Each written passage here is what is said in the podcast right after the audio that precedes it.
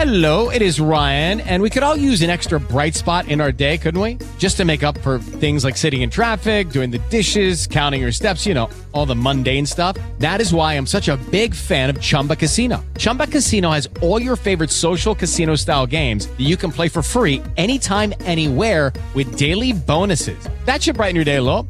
Actually, a lot. So sign up now at chumbacasino.com. That's chumbacasino.com. No purchase necessary. VGW Group. Void were prohibited by law. See terms and conditions. 18 plus. Judy was boring. Hello. Then Judy discovered ChumbaCasino.com. It's my little escape. Now Judy's the life of the party. Oh, baby, Mama's bringing home the bacon. Whoa, take it easy, Judy.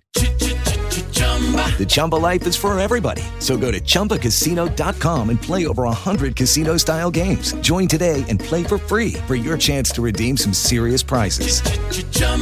ChumbaCasino.com. No purchase necessary. Void were prohibited by law. 18 plus terms and conditions apply. See website for details. Pedro Ferriz de Con y su editorial. En Central FM Equilibrio. Fíjense que hoy les estoy haciendo una pregunta en nuestras formas de consulta que tiene que ver con una política consistente que está llevando a cabo el presidente de la República, que es, pienso, el preparativo para una serie de conflictos mayores en el país. La pregunta es esta. Manuel Andrés López Obrador precipita el deterioro de la relación diplomática México-Estados Unidos. ¿Cree usted que el presidente tenga un plan para desestabilizar al país hacia el fin de su gobierno? Hemos ya visto muchas, bueno, les quiero decir el resultado. Hasta este momento que hablamos sobre la pregunta, el 77% de nuestra audiencia piensa que el presidente López Obrador sí puede estar en este momento pensando en una manera de deteriorar la relación con Estados Unidos para preparar un caldo de cultivo en el que se genere en nuestro país un caos. ¿Por qué? Miren, López Obrador, como buen líder de izquierda extrema, fanatizada, autócrata, dictatorial, lo que está viendo es el final de su administración. Y hacia el final de su administración puede haber varias estrategias típicas de esa forma de gobierno para convocar o buscar el recurso de que haya la necesidad en el país de que continúe en el poder ante la situación que pudiera prevalecer en México, no hoy, sino dentro de un año o dentro de 15 meses. ¿Por qué?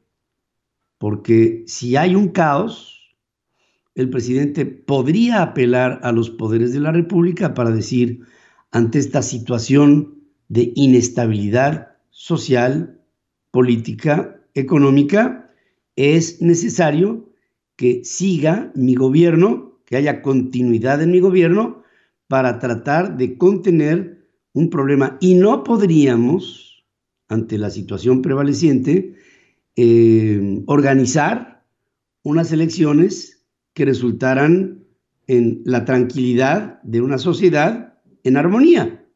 Al no estar en armonía en la sociedad mexicana por condiciones presentes en el momento en que esto fuera, el presidente podría decir, no, cancelamos las elecciones, la situación del Instituto Nacional Electoral no es la mejor, la situación del tribunal tampoco, la situación del país tampoco, la relación con nuestros vecinos del norte tampoco resulta, el problema generalizado de violencia, de reacciones de la sociedad, de toda una serie de, de momentos y movimientos que se pudieran estar dando en nuestro país dentro de un año, año y medio, con este tipo de situaciones que pudiera el propio presidente estar empezando a sembrar para que germine esa hierba que pudiera ser una plaga, esto podría entonces darle al presidente el pretexto perfecto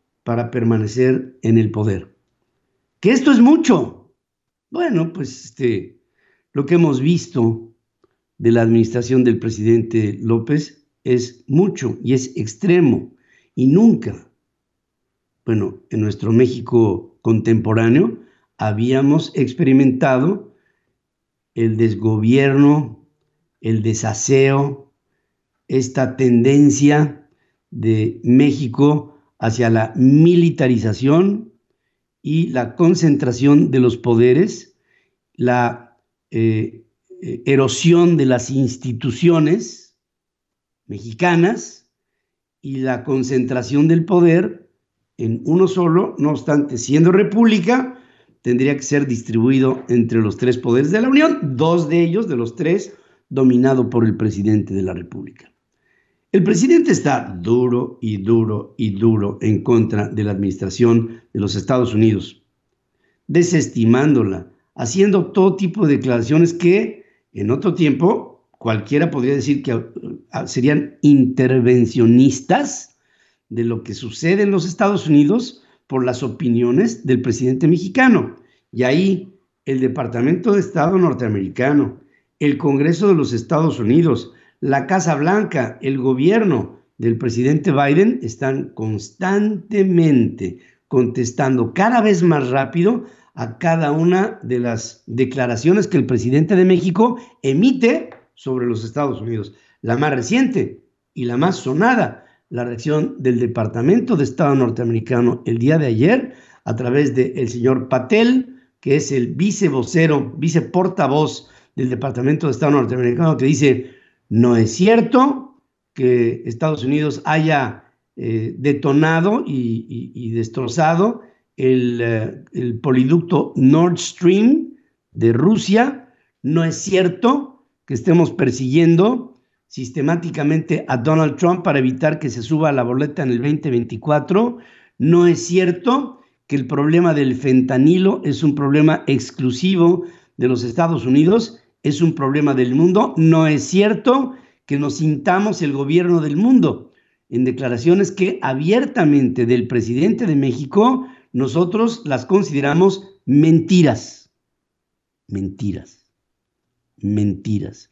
Pero por otra parte sorprende que John Kerry en Oaxaca reciba golpe tras golpe sobre las políticas que él, como encargado del cambio climático, por parte del gobierno de los Estados Unidos ante el mundo, recibe de, en Oaxaca, por ejemplo, una respuesta contundente de un vocero de una población en Oaxaca que le dice en un discurso a John Kerry, nosotros no vamos de acuerdo con los transgénicos y aquel maíz del que gozó el benemérito de las Américas Benito Juárez no será alterado por ningún otro tipo de intervención sobre lo que es nuestro maíz original, no a los transgénicos. John Kerry se queda sorprendido y lo primero que dice cuando López Obrador le da la palabra es que admite y reconoce la sabiduría y el buen gobierno de México, tratando con ello de hacer pues, una especie de puente de plata para que no se rompa la relación entre los dos países. En lo que Ken Salazar, en Oaxaca, dice, invito al director de la Comisión Federal de Electricidad, Manuel Bartlett, a que vaya a los Estados Unidos para aclarar algunas diferencias que se tienen sobre algunas protestas que la Comisión Federal de Electricidad ha hecho sobre empresas norteamericanas. Sabedor, porque Ken Salazar ni modo que no lo sepa, que el señor Manuel Bartlett pudiera ser susceptible de ser apresado por las autoridades norteamericanas en el momento en que Bartlett tocara suelo norteamericano. Con todo ello, el presidente López Obrador insiste e insistirá en deteriorar la relación con nuestro principal, principal socio comercial, principal. Bueno, hasta el punto en que ordena al Banco del Bienestar que ya no opere la traducción de remesas de dólares a pesos de los receptores en México, producto de el enorme recursos que envía Estados Unidos, bueno, mexicanos en los Estados Unidos a sus familias en el país, más de 60 mil millones de dólares el año pasado.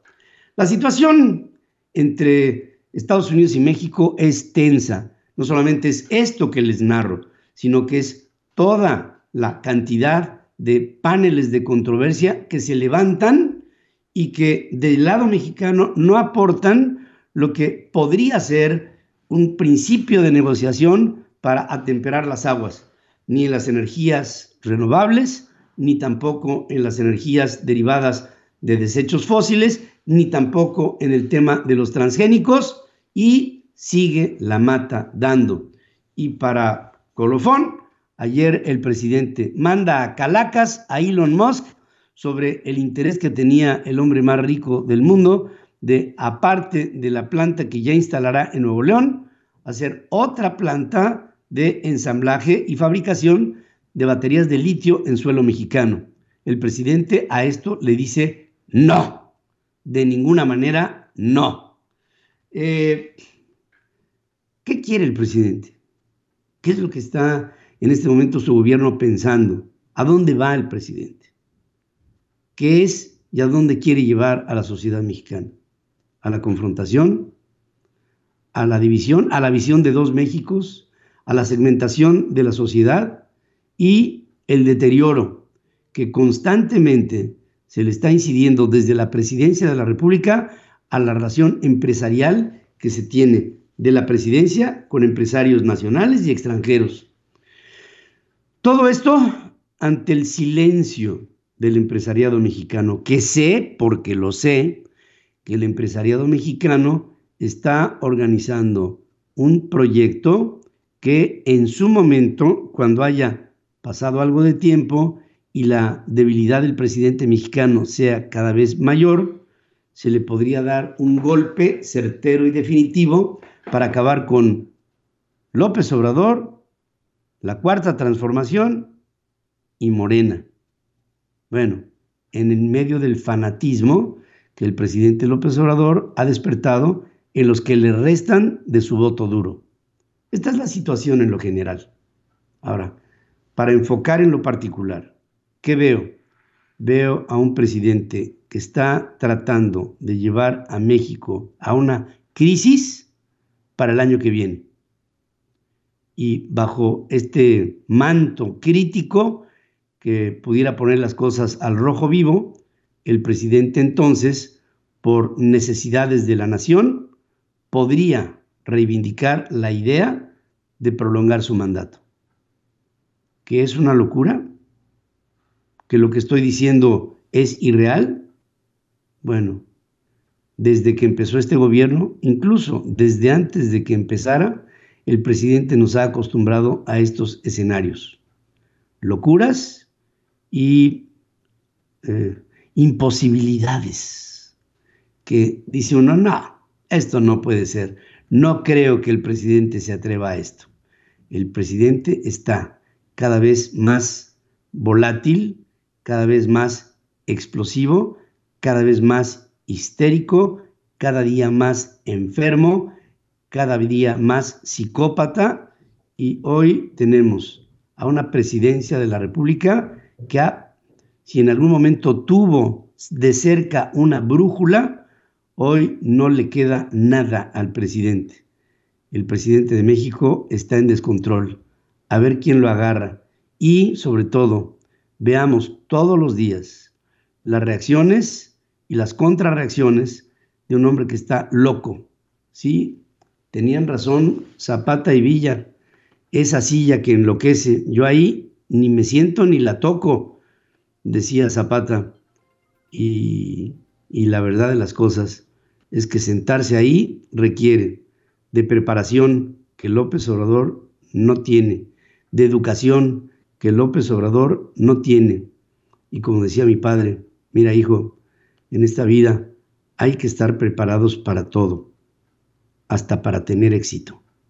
Soy tu amigo Pedro Ferriz de Con y hoy te quiero recordar cuatro cosas muy importantes para nosotros. Una, dale me gusta a todas nuestras transmisiones y videos en todas nuestras plataformas. Es importante para nosotros.